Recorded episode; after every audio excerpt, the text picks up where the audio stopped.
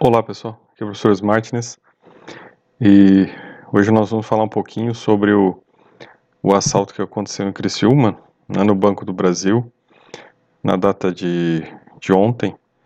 E eu quero fazer alguns comentários aqui para a gente começar a pensar um pouquinho nesse assunto, né? Qual seria uma solução libertária para uma ocorrência dessa? Né? Hoje eu estive vendo alguns, algumas análises, né? E sejam as análises, né, criticando a questão da presença de armamentos, ou seja, também as análises defendendo a presença de armamentos, né, elas não resolvem o problema. Então, elas somente né, colocam a questão de um ponto de vista de defesa ideológica, da presença ou não de armamentos. Eu acho isso muito superficial, principalmente quando a gente está querendo fazer uma análise né, do ponto de vista libertário, até porque a gente tem outro dado de realidade que é mais importante do que a questão dos armamentos, que é a questão das tecnologias, das novas tecnologias, né? Então, uma das coisas que talvez né, seja a solução libertária e que vai realmente colocar um ponto final nessas ocorrências de assaltos a bancos, né? É, com, com, gravidade né, e violência, como a gente observou nesse caso aí, vão ser a, é, vai ser a digitalização do dinheiro. E quando eu falo aqui de digitalização de dinheiro, eu não estou falando de Bitcoin, né? Estou falando da digitalização de todas as moedas, né? Do Bitcoin, do dólar, do real, do euro, de todas as moedas que passam a perder a sua existência física e passam a ter somente uma existência digital. Então você tira o espaço, né? Para que isso aconteça, porque você não vai ter mais um depósito de moedas físicas, né? De papel moeda. Isso vai impedir, então, que ações como essa sejam realizadas, né? vai inibir a realização desse tipo de ações, de ações criminosas. Então, isso é uma solução libertária né, que conta com a ajuda da inovação tecnológica para se evitar tais tipos de ocorrência. É algo, então, que é muito positivo e que vai vir realmente para resolver esse problema, sem que a gente tenha que ficar discutindo se é importante ter armamento ou não na sociedade. Até nós colocamos aqui, né, que, é, de um ponto de vista libertário, você defende e se defende que a pessoa tem direito à sua legítima defesa, a possuir os meios necessários né, para que possa, de uma maneira né, uh, equalizada, né, faça uso equalizado da força diante de uma injusta, injusta agressão. Então esse é um ponto de vista libertário, né, ok, até aí tudo bem. Agora isso não significa, né, por outro lado, também é, um ponto de vista radical armamentista no sentido de armar toda a população. Né, de todo mundo ter arma, todo mundo sair por aí com arma. Então não é essa a ideia. Né? Então nós temos que colocar as coisas aqui no ponto de vista mais racional. Claro que a equalização de forças, né, a presença de armas na mão do cidadão é importante? É. Mas isso não resolve o problema. Né? O que vai resolver a questão, e aí pensando no ponto de vista libertário, é a inovação tecnológica com a digitalização do dinheiro. Algo que o Hayek já dizia né, lá atrás, que seria uma ocorrência. Uh, qual que é o problema da digitalização do dinheiro? Né? E é isso para a gente é, acrescentar né, uma colaboração aqui nessa análise.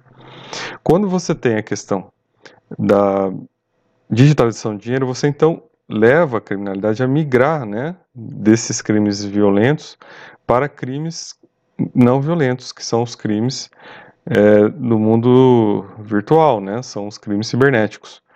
Então serão crimes né, que ocorrerão de outra maneira, de, outro, de outra forma de se chegar aos recursos, né, de outras tentativas de chegar aos recursos.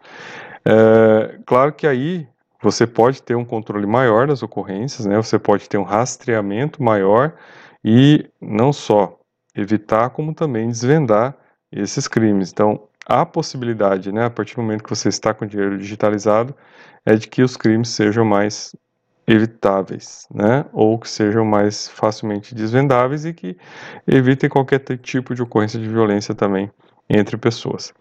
Porém, uma questão que deve se levantar aqui, eu acho que essa é a questão mais importante dessa nossa análise, é que quando você tem o dinheiro digital, você tem duas possibilidades que são as mais uh, observáveis. Se você vai seguir o caminho do Hayek, né, de que as moedas elas têm que concorrer, né, elas têm que existir e concorrer para que as pessoas façam suas livres escolhas, né, de que qual moeda vai utilizar, aí você tem, né, um, um espaço onde uma moeda estatal, né, como o dólar, o real, vai concorrer com o Bitcoin, por exemplo, né?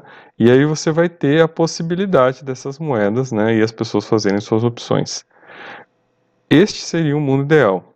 Porém, como nós sabemos, né, que as políticas uh, monetárias elas são né, uma forma de política econômica, né, de, de realização de, de, políticas econômicas, né, e isso impacta né, diretamente a possibilidade dos governos atuarem, uma vez que é, ao, ao se emitir dinheiro, né, se causa desvalorização de moeda, quando você tem moedas concorrentes, você vai ter a opção das pessoas, então, de não utilizar aquele dinheiro, né, porque ele tem um contexto inflacionário, de perda de valor. Então, de permanecer com outros tipos de moeda, como o Bitcoin, por exemplo, que tem o um número máximo de unidades possíveis, diante do qual não vai haver processo de inflação. Pode haver valorização pela escassez, mas nunca o processo de inflação pela desvalorização do dinheiro, né, já que se aumenta a circulação dele. Então, esse é um problema. Esse é um problema por quê? Porque os estados não vão permitir essa ocorrência, né? Então isso já é algo que já, nós já estamos vendo, né? Há já um caminho, né? No Brasil, o Pix é um caminho para se criar a moeda digital brasileira e se tem então essa ideia de que o controle vai ficar com o Estado. Agora, deixar o controle do dinheiro digital na mão do Estado, né? É a mesma coisa de que deixar o dinheiro guardado nos bancos. Você sempre tem a possibilidade, né, desses perversos assaltarem bancos, assim como de políticos assaltarem, né, os cofres públicos. Então você tem aí um risco inerente, né? Claro que aparentemente reduzido, né? Alguma forma de controle, porém esse risco existe. Porque a partir do momento que você tem uma sociedade onde há controle digital, né? Quem tem a chave do controle manda na sociedade. Então esse é um grande problema, né? Claro que aí, né, é, a gente não não verá mais ocorrências como essas, né?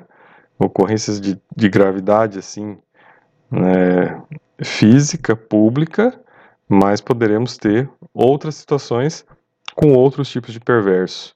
Então esse é um grande dilema, né, de como lidar com isso. Então a saída de Hayek talvez fosse a melhor saída possível, todavia, né, provavelmente não será a saída permitida. Então, eu sou o professor Smartness e até o nosso próximo vídeo.